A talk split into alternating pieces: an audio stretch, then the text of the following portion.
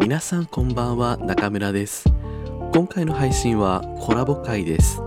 ただいつもとはちょっと形式が違いまして3つの番組でコラボしています。ゲイと女の古典ラジオさん。ゲイの始末は一旦お空へ帰りますさん。そして140字以上のゲイの3つの番組でコラボをしています。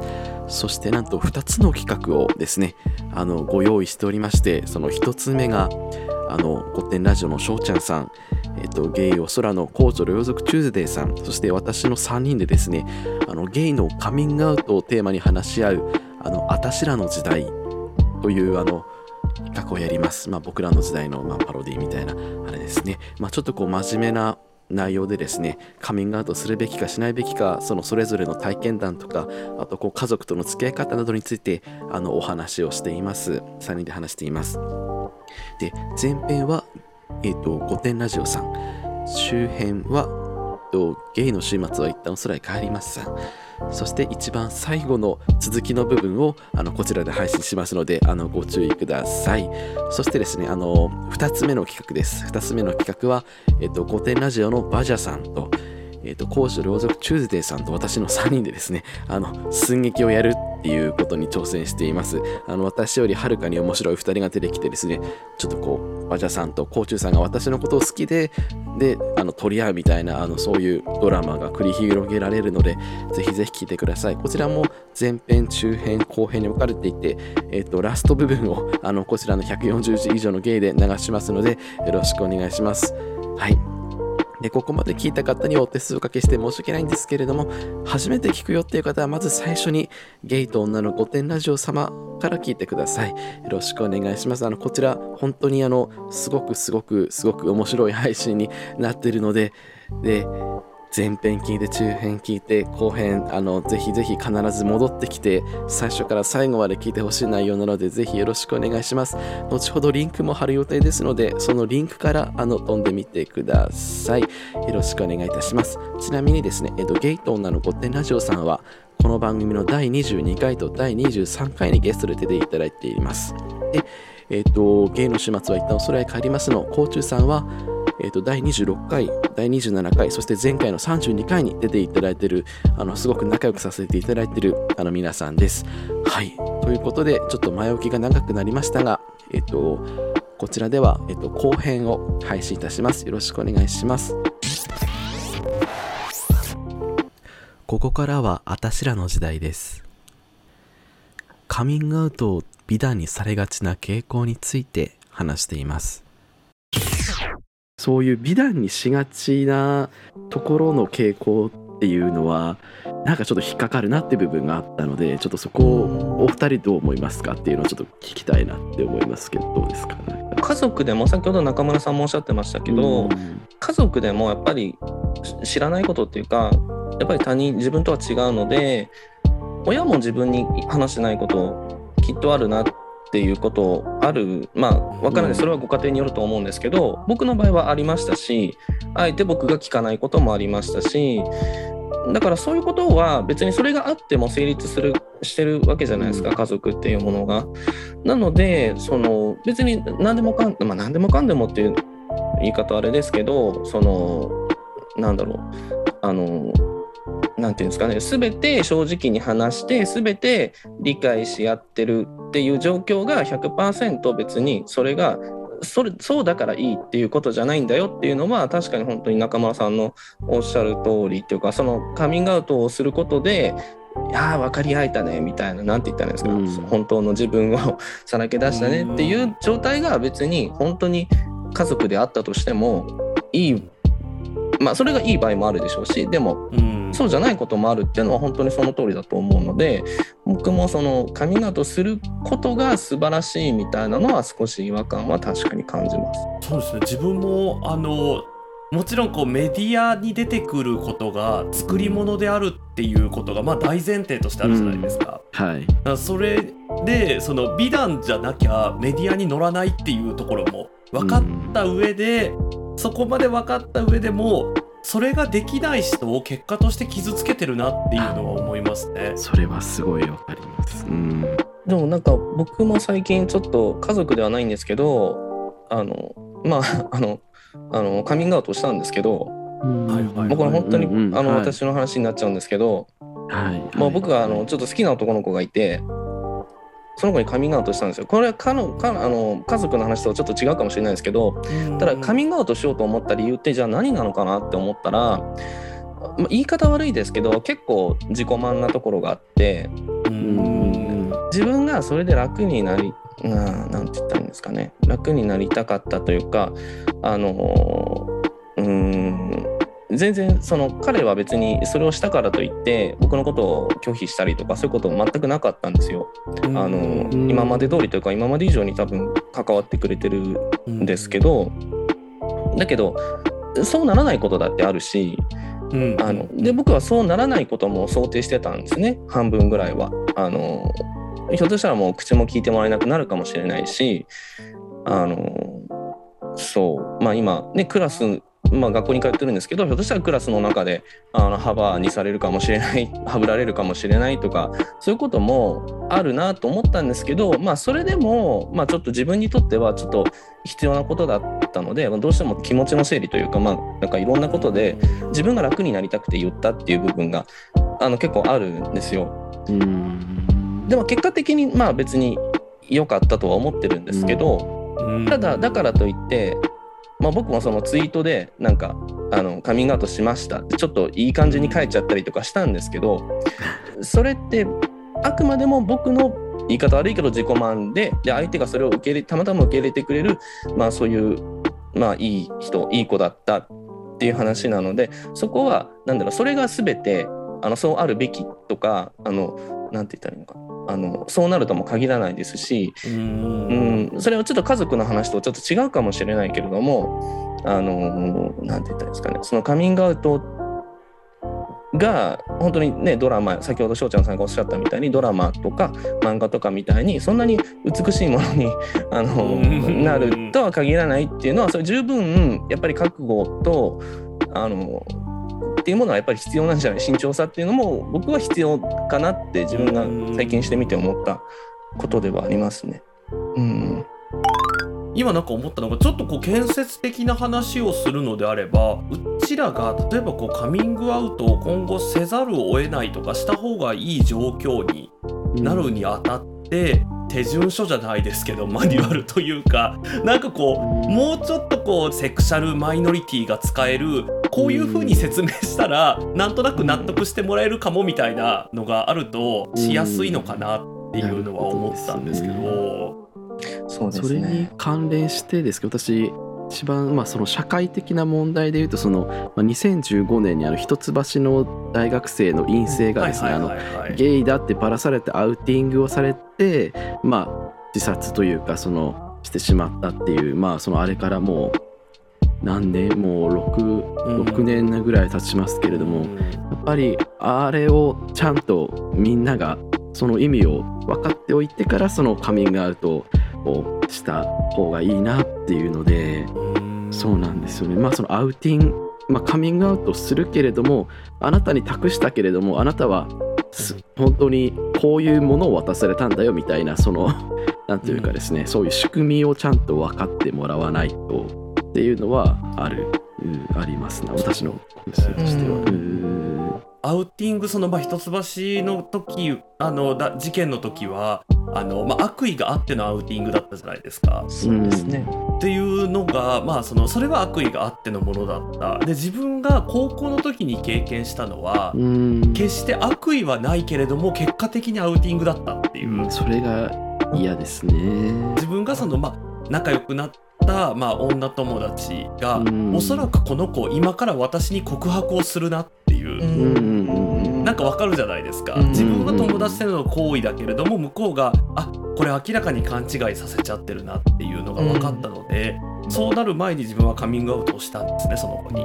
ああ、そうなんですね。で、うん。そしたらその子がこうその子自身は全然、えっと偏見もないしあの今までの翔ちゃんで仲良くなりたいからこれからもよろしくねって言ってくれたんですけど偏見もない代わりに特に何かを守る義務もないと思ったみたいで、あの、うん。いろんな人にその話をしたんですよ。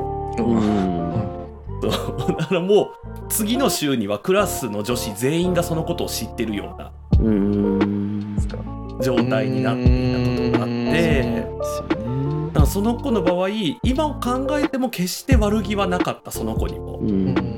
だけど結果として私がゲイであることを全員が知っている状況になったっていうことだったりとかうん。だからそういうのもこう悪気がない分研修が必要だったのかなっていう、まあ、知識があればうん。そういうことにもならなかったのかなとかね。うん。あれすごい思いますよね。悪気がないことってある起こりますもんね、本当にあのそうですよね。ありますよね。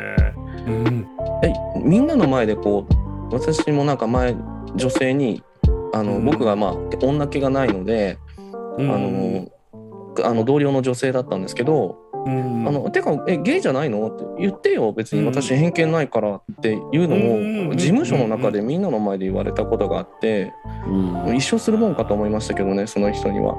だけど多分彼女にはいあの別にそういう何ですか悪気はないんですよ。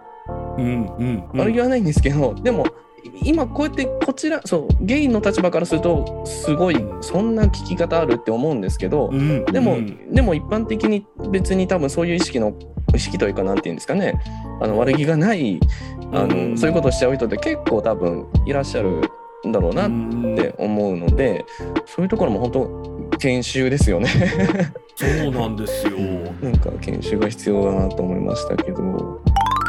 じゃあ最後にそれぞれぬくえさんへの愛を込めたメッセージをお願いしてもいいですか？じゃあ私私からのメッセージ、あの復讐じゃなくてパートナーの方を向いてくださいということだけちょっと伝えさせていただきたいな。でもあの本当に年上だから年上だからあのあんまり上から目線のこと言えないんですけどまあその復讐するぐらいのエネルギー使うんだったらパートナーに愛情をやった方が絶対いいと思うので、うん、という私からのメッセージでございます。ありがとうございます。甲虫さんは？えっとそうですねまあまずそうですね先ほども言ったことと一緒になっちゃうんですけどやっぱりお母様となんかお話をもしよろしければ一度そのことについてもう一度気持ち悪いって言われたことについてあのちょっともう一度お話をしてみるっていうのもありなんじゃないかなと思うのでそうですね。それによってあのそこまで、うん、復讐って先ほど中村さんもおっしゃいましたけど復讐っていうことにとらわれなくても済むかもしれないのであのそうですね。一度お母様とお話をしてみるっていうのもいかがですかっていうことを思いました。はい、あの最後に私からなんですけどあの手前味噌ですけどあのうちのバジャさんが占いをやってるんですけれども あのその中でですねあの出てきた自分の人生にこう悪役悪役もいないと人生という舞台が輝かないというようなことを言っていてですねあの無料で出演してくれてることにありがとねって思えるぐらいっていうようなことをつぶやいていてああなんか相変わらずとんちんかんなこと言ってるけど ちょっとこれはあの笑いながらも覚えておいた方がいい言葉だなっていうのを思ったので改めて私の口からその言葉をお伝えさせていただければなと思いました。あたしらの時代、最後までお聞きいただきましてありがとうございました。続きましてはコントです。これからお聞きいただくのは、3人のポッドキャスターによる即興の寸劇第3部、最終回です。第1部は、ゲイと女の御殿ラジオ。第2部は、ゲイの週末は一旦お空へ帰りますでお聞きください。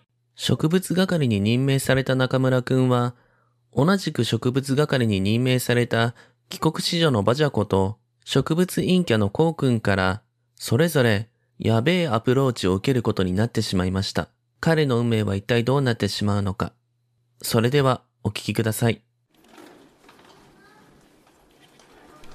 中村くん、バラの花束何持ってきたんだけど、うん、あすごいすごい綺麗だねバラのうん、花これ一緒に花瓶に行けようよ。いいよ。ああどどの花瓶？どど薄の花瓶に植えんの？今、あ。中村くんの血もらっちゃった。あ痛い痛い。やったー中どうしたの？村くんたち。これねあのおまじないに使うの何？え、助けて。おまじない。に助けて。おまじないに中村くんの血が必二人要なの。何してんの？誰か助けて。え、どうしたの？助け中村てくんどうしたの？刺された刺され刺された何？刺されバジャちゃたん何したの？何これ？なななんでこんなこあのね、とするのおまじないでね、ちょっと血が必要だったの。龍馬になりたいからなおまじないかけたくて。なんでそダんなメだよだ。からバラの時ででそん刺したの。なことするの痛い痛いよ何のおまじないなの？痛いよちょっと、中村くん泣いてんじゃ中村くと龍ん。馬になるおまじないだよ。痛いよ中村くん泣いてるじゃん痛いよえ、こ、あ、こうくん一緒にあげようか？こうくんも血あげようか？いらないよ、そんなの。中村くん中村くん。怖い中よ村帰りあかわいたいよそうすごい血出てるどうしたのこれ？血止まらないじゃん。死んじゃうじゃん、こんなことしてたら。助けてこうくん助けてレバー、生レバ助ー食べる？うちに来て。生レバー？生レバなんで？ななんー。血でを作るから。ああでも作った方がいいかもしれない。ちょっと助けて。うん行く行く家行くから。あ、そう、こう、あ、こうえくんじゃね？中村くん、私とこうくんどっち取るの？よ。今親だ。中村くん、え中村くんの部屋があるから。こうくんこうくんこうくんのこうくんの家に行く。こうくんのよしじゃあ家に行く今から一こうくんの家緒に行かないで。今から。一こうくん緒に行こやめて、実こうくん実中村くん連れて行かないで。やめて、私はただおまじないをしたかっただけなの。う中村くん行くよ。僕と自転車でこうくん二人乗りして帰ろう。助けてもう無理助けてあの人怖い怖いじゃあよね、バジャコちゃん。じゃあね、バジャコちゃん。誰さようなら。はい、中村くん行こ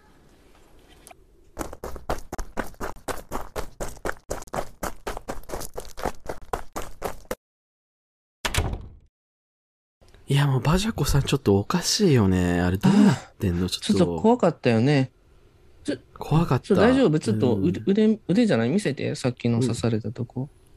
痛い大丈夫？痛い痛い痛い。あ。ちょっとうん。これ腕腕に刺されてる？これもしかして。そうだよ。これすごい血出てるじゃん。ちょっと、ちょっと待ってね。うん。今、あの、包帯取ってくるから。なんか聞こえた？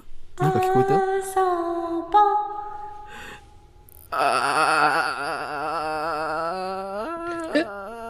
中村くんお待たせ。いる。えどうしたの？いるなんかいる。なんかいいいるえ？いるいる。何がいるの？ああれあの人え、る。あの人？ちょ、ちょっと待って。どこ？ばばばばばいる。えどこに？どこに？バチャコちゃんがいる。いるじゃん。やばいよ。ちょっと中村くんちょっと奥の部屋に行こう。うん。ね、あ中村くんの部屋あるから。で、そこに生レバー置いてあるからさ。うんね中村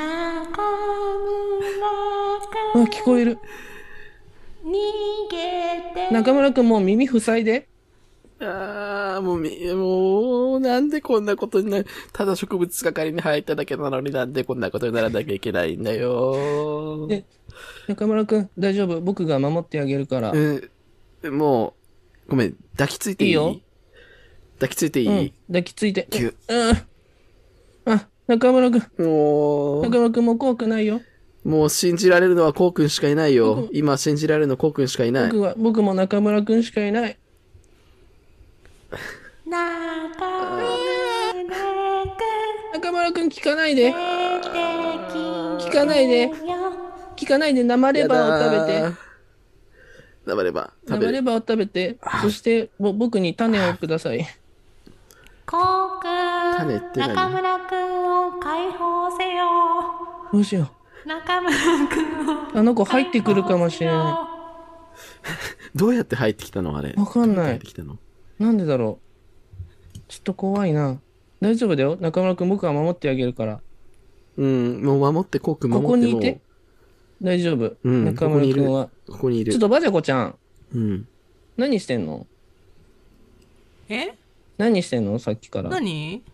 え遠くから見てただけ？見てただけじゃないでしょ？実害ないから実害ないから実害あるでしょうよ。さっき、さっき、さっき、ち、ち、さっき刺したじゃん。障害だよ、それ。大丈夫おまじないに使っただけだから大丈夫何のおまじないしてんの？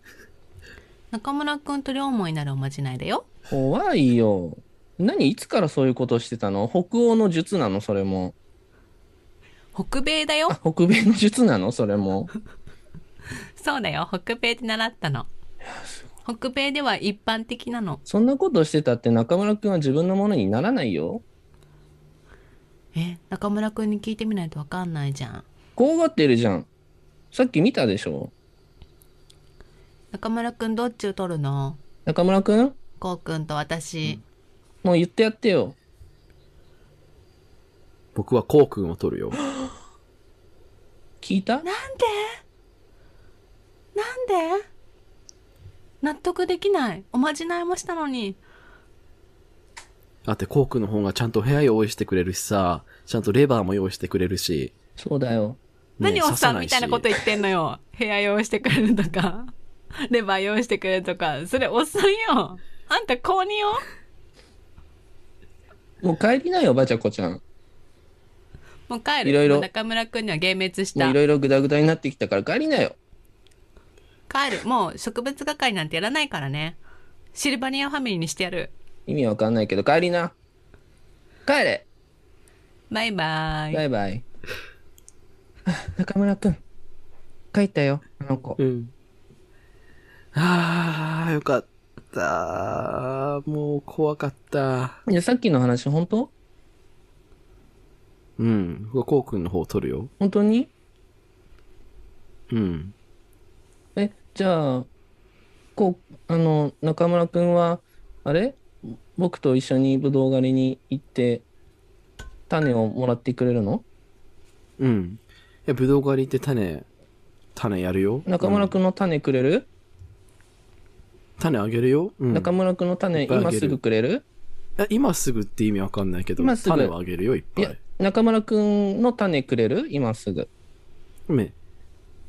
よく全然わかんないんだよね、そういうのなんか。え？種って何？種って何？どっから出んの？え、言わせないでよ。え、そういうの全然わかんないんだよね。いいよ。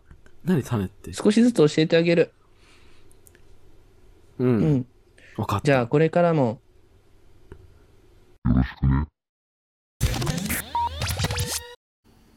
はい、ということで、はい、あの、寸劇が終わりました。お聞きいただきありがとうございました。すごい。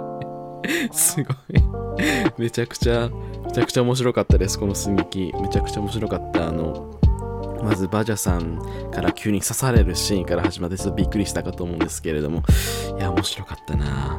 あの、私、あの、最初バジャさんと、こう、コーチューさんと、さあ、寸劇始めるぞってなった時に、ちょっとこの自分の置かれてる状況のやばさがに気づいて、ちょっと爆笑が止まらなくなってしまって、あの、本当に楽しい体験だったなと思います。ありがとうございます。種付けされたいよね。種付けされたい。種付け、種付けされたいってちょっと思いながら聞いてたところでございましたけれども。はい。っていうのと、あとですね、えっ、と、カミングアウトの回、こちら真面目な内容になっているんですけれども、まあ私ちょっと20代で、その、まあそのコーチさんとかしょうちゃんさんとかちょっと年代がちょっと違うということまでいろんな考え方を聞くことができたなっていうのが勉強になりましたし、こう家族との向き合い方をこう考えるきっかけになったと思います。そういうで今回この多分140字以上のゲイやっぱりリスナーゲイの方が多いと思うので、まあ、いろんな方の正解はないと思うのでそのカミングアウトの捉え方それぞれがこうなんか自分で考えるきっかけにしてちょっとでもなればあのいいなと思っておりますぜひぜひ感想とかも教えてくださいあの、まあ、どのハッシュタグでもいいですけれども、ハッシュタグ140字以上のゲイとか、なので感想ぜひぜひ教えてください。ありがとうございました。はい。ということで、ここからは、あの、エンディングに入ります。えっ、と、番組では、あの、皆さんからのお便りを、あの、どしどしどしどし大募集しております。ちょっとなかなかお便りが少なくなってきちゃったので、ここらで皆さんぜひ、あの、リスナーの皆さん、ちょっとあの、どしどし年末に向けて、年末をね、みんなと一緒に過ごしたいので、あの、お便りいっぱい送ってください。あの、Google フォームでお送りお願いいたします。こちらの概要欄にリンクも貼っておりますので、お願いいたします。概要欄でいいな、なんか。あとですね、あの、まあ、年末ということで、あの、2021年の、あの、気になる男をもう、あの、皆さんから聞きたいと思っているところなんですけれども、うん、聞きたいと思ったり思わなかったり、これあの、ユリアン・レトリーバーのモノマネなんですけれども、はい、やっておりますので、ぜひぜひお便りを送ってください。お願いします。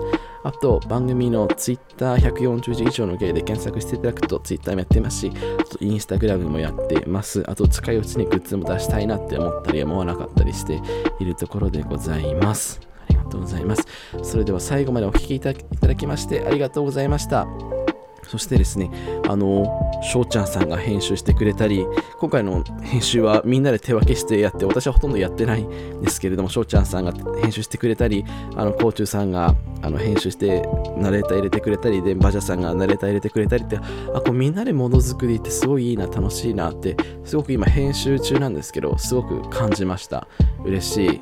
こうやってみんないろんな仲いい人とあのものづくりというかねあの作っていけたら楽しいなって思います。それが2021年ポッドキャスト始めてよかったなと思うことですかね。はい。ありがとうございました。はい。では皆さんおやすみなさい。